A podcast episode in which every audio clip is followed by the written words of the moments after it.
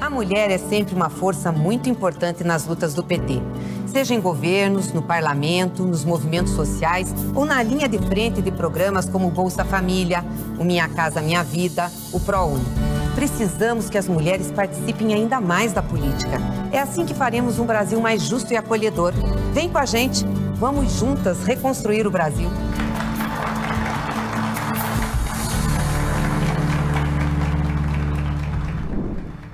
Nesta semana, o TV Elas por Elas Formação Eleições vai tratar de políticas para as mulheres. E na aula de hoje, Denise Motadal questiona o que é a violência contra a mulher e as suas muitas faces. Olá, eu saúdo a todas as companheiras que nos assistem e acompanham no programa Elas por Elas. Meu nome é Denise Motadal, eu sou assistente social e mestra em saúde coletiva. Sou ex-secretária municipal de Políticas para as Mulheres da Prefeitura de São Paulo, no período de 2013 até 2016, na gestão do prefeito Fernando Haddad. Sou ex-diretora de Gestão do Trabalho, Educação e Saúde do Ministério da Saúde. Permaneci neste cargo de 2011 a 2012. E a minha militância tem origem no movimento sindical. Eu venho do Sind Saúde, Sindicato dos Trabalhadores Públicos da Saúde, e fui também dirigente da Central Única dos Trabalhadores. Bom, neste primeiro diálogo, eu quero retomar o debate sobre o que é violência contra a mulher.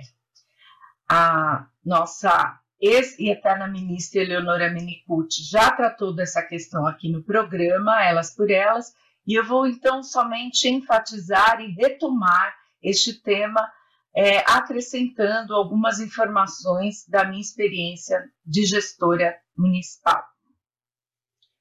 Bem, recordando então um pouco alguns aspectos que acho que é importante nós ressaltarmos. A violência de gênero ou sexista é um problema que atinge milhões de mulheres no Brasil e no mundo, a ponto de a Organização Mundial de Saúde passar a considerá-la, desde 2015, como uma epidemia mundial, que gera sequelas físicas e psicológicas e é uma das mais frequentes violações dos direitos humanos. A violência contra as mulheres se mantém porque está estruturada em um sistema onde as relações sociais de gênero são patriarcais. E o que é uma visão patriarcal? É a visão que inferioriza as mulheres e tenta subordiná-las aos homens. Isso, se não enfrentado, acaba perpetuando a violência que está nos diversos espaços públicos e privados da vida das mulheres e precisa ser enfrentada e combatida. Para isso, nós precisamos o quê? Construir novas relações sociais de gênero, com base em uma cultura de respeito às diferenças, liberdade e igualdade. A violência contra as mulheres não é composta, portanto, de casos isolados ou exceções. Ela é ampla e atinge mulheres de várias classes, religiões e culturas, de uma forma ou de outra, nos diversos espaços públicos e privados, seja na forma de violência física, psicológica ou patrimonial, porque a violência contra a mulher está apoiada em uma cultura, em uma visão de desigualdade, desigualdade entre os gêneros, né? Se constrói uma visão, um estereótipo de qual deve ser o comportamento de uma mulher, o que a sociedade espera ela, a partir da visão masculina de subordinação da mulher a, ao homem, sem é, que tenhamos o respeito às decisões, a autonomia sobre o próprio corpo, do que a mulher deseja, e se cobra da mulher papéis, posturas é, previamente concebidas. Portanto, para que nós possamos enfrentar a violência contra a mulher, não é um caso ou outro que está arraigada na cultura, é fundamental nós construirmos, construirmos novas relações sociais de gênero. Bom, falando um pouco nos tipos de violência, Nós temos a violência mais explícita e visível, que é a violência física, que significa qualquer conduta ou ação que viole a integridade corporal da mulher, a violência sexual, qualquer conduta que faça a mulher participar de uma relação sexual ou contato não desejado. E nós temos a violência psicológica como uma violência que não é tão visível, mas é gravíssima porque ela vai desde humilhações, desqualificações, ameaças, manipulação, isolamento, perseguição contumaz, chantagem, é, impedir que a mulher trabalhe se relacione com familiares, amigas, amigos e até a interferência no modo de falar, no modo de se vestir da mulher. Isso tudo está no rol das violências psicológicas. E, obviamente, ela está articulada a violência moral, que é caracterizada pela calúnia, difamação ou injúria. Nós temos a violência patrimonial ou material, que são ações no sentido de reter, subtrair, destruir documentos, objetos, instrumentos de trabalho, bens, valores, usurpar propriedades ou recursos econômicos das mulheres. Portanto, são várias as formas de violência. E essas várias formas de violência acontecem tanto dentro de casa, a chamada violência doméstica praticada dentro de casa ou por familiares, e a violência no trabalho. Acho que, falando do mundo do trabalho, um tipo de violência muito presente que, segundo a pesquisa da Organização Internacional do Trabalho, cerca de 30% das mulheres informam terem enfrentado a violência no trabalho, é o assédio moral. O assédio moral, obviamente, afeta homens e mulheres, mas tem nas mulheres, devido às desigualdades de gênero, as principais vítimas. E, e o que é o assédio moral? Bom, é a prática de uma conduta abusiva, com comportamentos, palavras, atos, gestos e textos que atentem contra a dignidade da trabalhadora. E o assédio sexual, que acontece muito com as mulheres, em especial com as mulheres jovens, no mundo do trabalho, que são atos, insinuações, contatos físicos forçados, convites com condicionantes à manutenção, perda ou ascensão do emprego, abordagens não desejadas com intenção sexual. Em geral, vem de um homem para uma mulher, porque este homem está, na maioria das vezes, com uma posição mais privilegiada e que usa esse cargo de comando, de chefia, de poder para extrair vantagens e obter favores sexuais das mulheres subordinadas. Isso torna os locais de trabalho inseguros.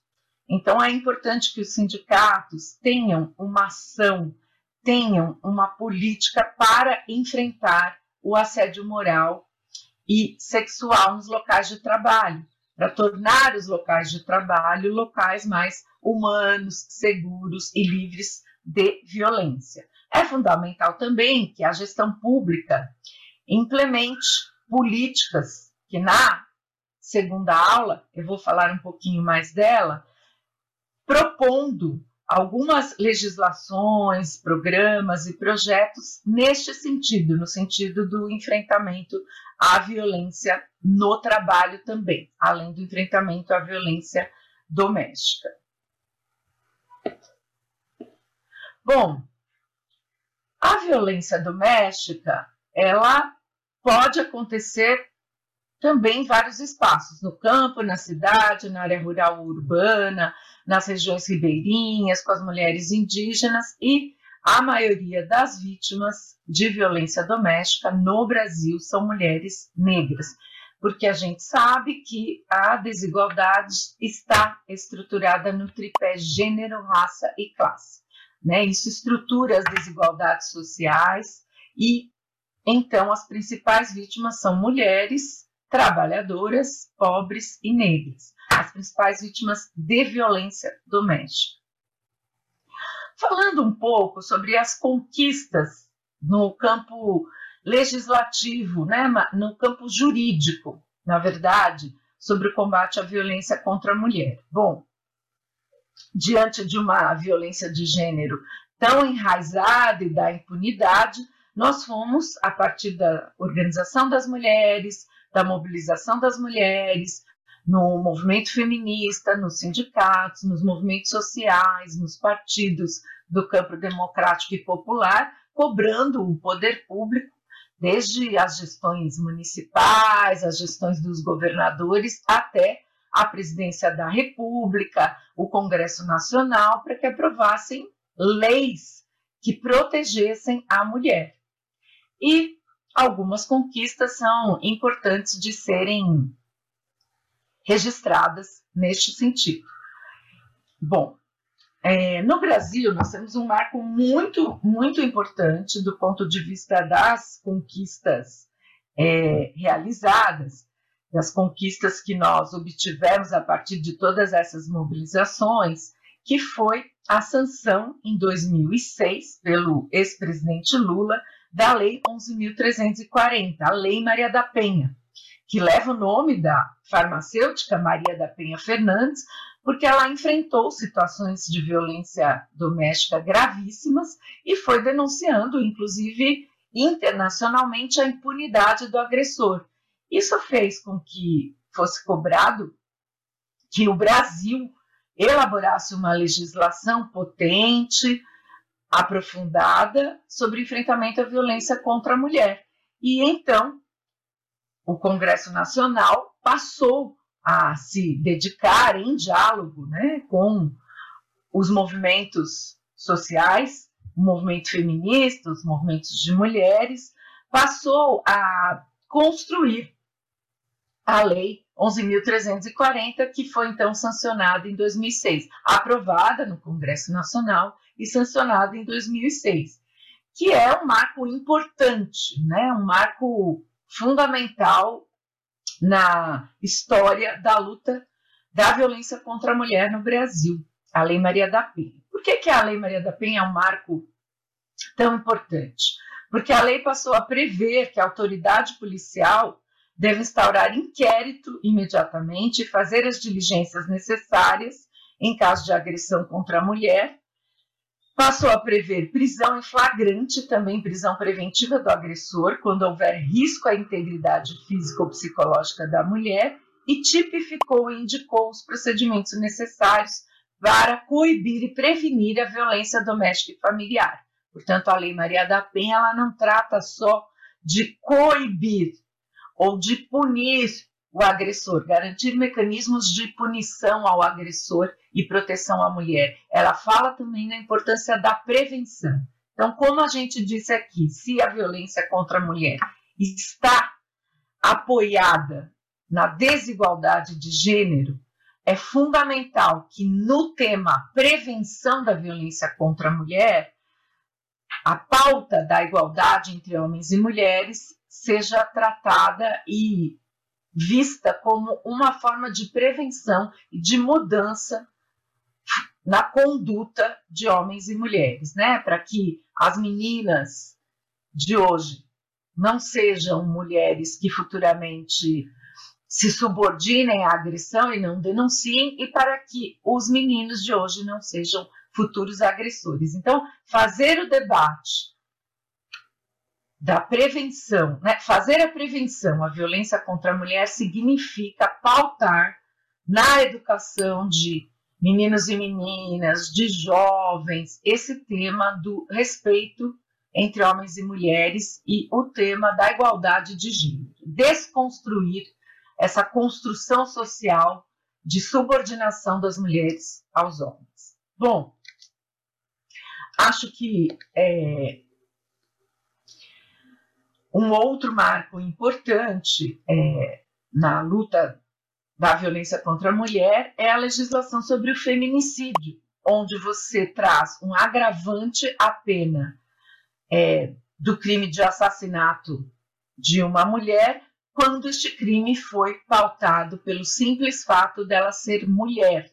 Então, isso também é importante porque trouxe à tona e deu visibilidade ao fato de que os assassinatos de mulheres têm, em uma boa parte deles, também um conteúdo de misoginia, um conteúdo de uma visão patriarcal de subordinação da mulher. A mulher não seguiu aquele script que tenta que se tenta impor à mulher ou aquele papel, seja numa relação pessoal, seja no mundo público, seja na vida política, seja na vida profissional, ela não seguiu aquele script esperado e ela então assassinada. Então também foi importante a classificação do, do crime de assassinato contra, mulher, contra uma mulher, de feminicídio, quando isso está baseado na questão do, do simples fato dela ser mulher, na questão de gênero. Bom, para que os avanços continuem, já que nós conquistamos algumas legislações, conquistamos a implementação de organismos de políticas para as mulheres, secretarias municipais, estaduais de políticas para as mulheres, a partir da implantação em 2003 da Secretaria de Políticas para as Mulheres em nível federal, é fundamental é, retomar o que vem sendo desmontado, os programas que vêm sendo desmontados e também inovar, né? porque o Brasil, no último período, é, enfrentou uma desestrutura, desestruturação muito grande das políticas públicas, não só das políticas públicas para as mulheres, mas das políticas de geração de trabalho e renda, políticas de saúde, o Sistema Único de Saúde sofre com o desfinanciamento,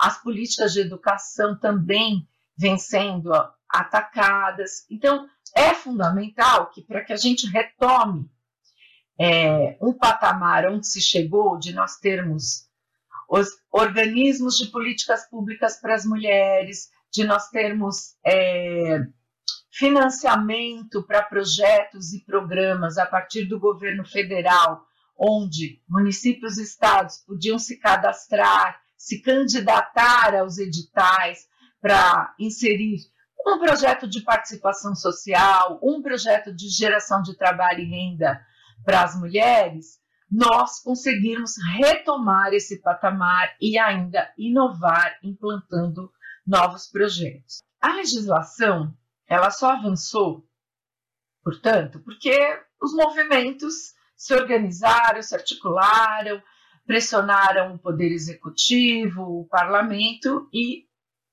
gradualmente fomos conquistando algumas vitórias, alguns marcos importantes no enfrentamento da violência contra a mulher.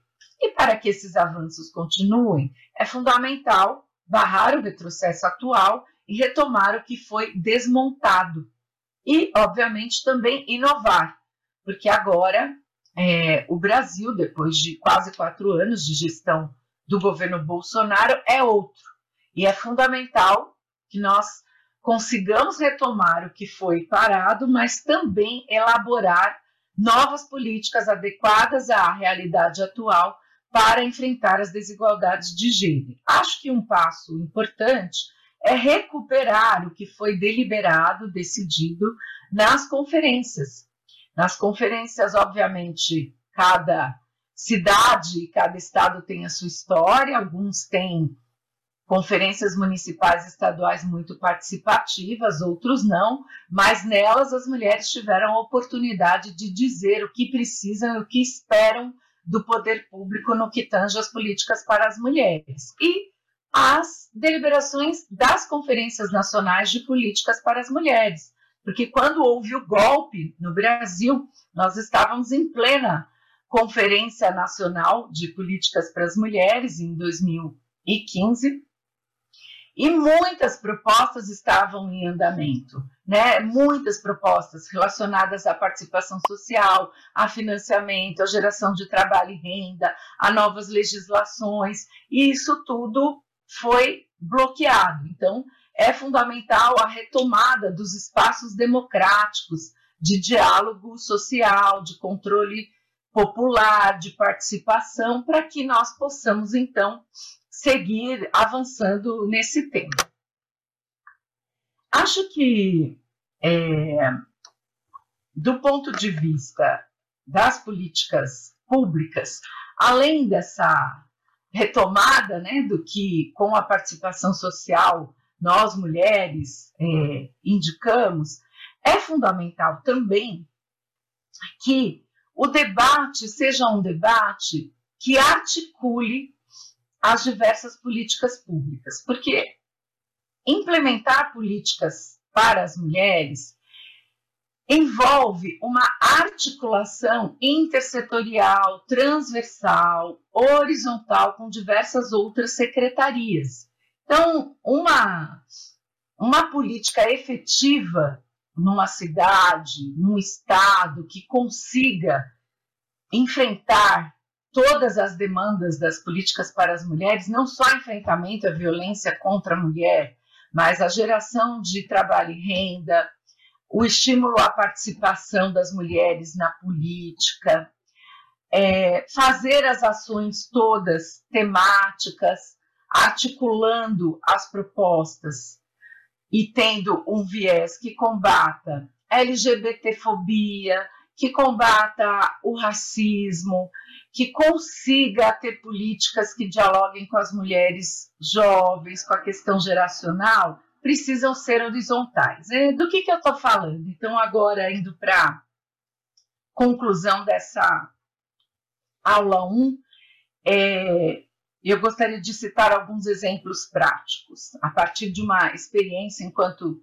gestora municipal de políticas para as mulheres na cidade de São Paulo. Bom, se eu tenho é, necessidade de implementar políticas em diversas áreas, eu preciso que as mulheres participem das diversas áreas. E uma proposta importante interessante que impulsionou a participação das mulheres nos diversos conselhos gestores da cidade de São Paulo, por exemplo, foi a aprovação de uma lei na Câmara Municipal, na época imediatamente sancionada pelo prefeito Fernando Haddad, garantindo a participação de no mínimo 50% de mulheres nos conselhos gestores de todas as políticas públicas temáticas da cidade. Isso fez com que espaços que eram espaços majoritariamente masculinos, como por exemplo o Conselho Municipal de Transportes, tivessem mulheres. E aí as mulheres passaram a levar mais e fortalecer pautas que nós da Secretaria Municipal de Políticas para as Mulheres queríamos implantar, como o combate ao assédio sexual no transporte público, por exemplo, né? Então, é, se eu quero implementar uma política onde é, eu capacite profissionais de saúde, aperfeiçoe a, a capacitação técnica do pessoal da saúde para enfrentar a violência obstétrica, para garantir os direitos sexuais e reprodutivos das mulheres, eu preciso que a Secretaria da Saúde implemente um programa. Se eu estou dizendo que para enfrentar a violência contra a mulher, além de nós conhecermos a legislação, a Lei Maria da Penha, implantarmos serviços que acolham e atendam as mulheres em situação de violência, eu preciso de prevenção, eu preciso desconstruir a cultura de desigualdades entre homens e mulheres, essa, essa desigualdade de gênero. Eu preciso que a educação assuma o compromisso de capacitar professores e professores, professoras e professores para que a pauta da igualdade de gênero esteja nas escolas, esteja nas universidades, que esse seja um tema incorporado ao currículo escolar, o respeito entre homens e mulheres e a igualdade certo? E daí, obviamente, é, decorre todos os outros temas, a questão racial, a questão LGBT. Então, isso precisa, o respeito à diversidade sexual, é, precisa estar nas escolas. Nós temos um avanço importante na área do combate ao racismo, que é a obrigatoriedade de que a história do povo negro esteja no currículo escolar. E muitos professores e professoras foram capacitados nessa área. Isso precisa se somar e ter uma articulação também com a questão da igualdade de gênero. Então, é fundamental essas ações, que essas ações transversais sejam feitas. Por exemplo, se eu vou criar, como foi feito em São Paulo, um centro de orientação ao trabalho doméstico, para que as trabalhadoras domésticas tenham é, consciência, informação sobre seus direitos e para que empregadores e empregadoras sigam a legislação formalizando as trabalhadoras domésticas, eu preciso da Secretaria de Trabalho e Desenvolvimento e assim por diante. Então, essas é, é importante ter uma Secretaria Municipal de Políticas para as Mulheres, é importante o fortalecimento dos OPMs, dos organismos de políticas para as mulheres, para que nós possamos implementar políticas para as mulheres é, em nível estadual e municipal. É importante, em nível federal, ter um Ministério de Políticas para as Mulheres que apoie os municípios e os estados, mas na gestão pública é fundamental essa articulação. E só vai ter articulação, essa articulação só vai ser mesmo efetiva e fortalecida se os organismos de políticas para as mulheres falarem de igual para igual com as demais secretarias ou, no caso federal, demais ministérios. Porque aí você vai garantir financiamento, recursos humanos e equipe para a implantação dos projetos. Então, a importância de nós termos secretarias para que esses planos, de fato, sejam transversais, envolvendo metas e compromissos do conjunto daquela administração e daquela gestão pública, não só das políticas para as mulheres, acho que é um passo importante para a consolidação de políticas públicas transversais, efetivas e eficazes. Eu acho que para essa primeira aula, para estimular esse nosso debate inicial, é o que eu gostaria de falar e na próxima aula eu vou então aprofundar algumas questões. Muito obrigada. Que futuro nós queremos para nós mulheres, para os nossos filhos, para as nossas comunidades, para o nosso país?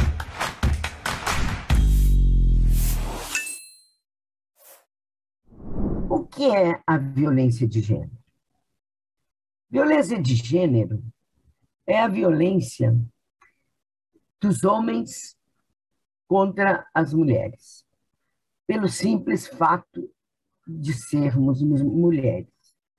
O que, que constrói, o que, que dá substrato a essa violência? É o sistema patriarcal, que é estruturante ao longo do século dos séculos, dos sistemas, até na monarquia, é, dos sistemas é, capitalistas, escravocratas, patriarcais, é, que sustenta é, a questão dessa relação de poder. Porque a, é a violência do homem contra a mulher mas, ao incluirmos o conceito de gênero, que é a relação de poder entre os sexos, nós estamos falando em poder. E quem cala diante das violências de gênero consente e é cúmplice dessa violência. Violência contra a mulher ainda é um tema que precisa ser tratado com frequência em nossa sociedade. Por isso, a TVPT sempre traz discussões sobre o assunto. Então, não perca amanhã, com a professora Denise Motadal, uma aula sobre o combate à violência de gênero. Reveja esta e outras aulas na playlist TV Elas por Elas Formação, no canal da TVPT no YouTube ou em formato de podcast no Spotify.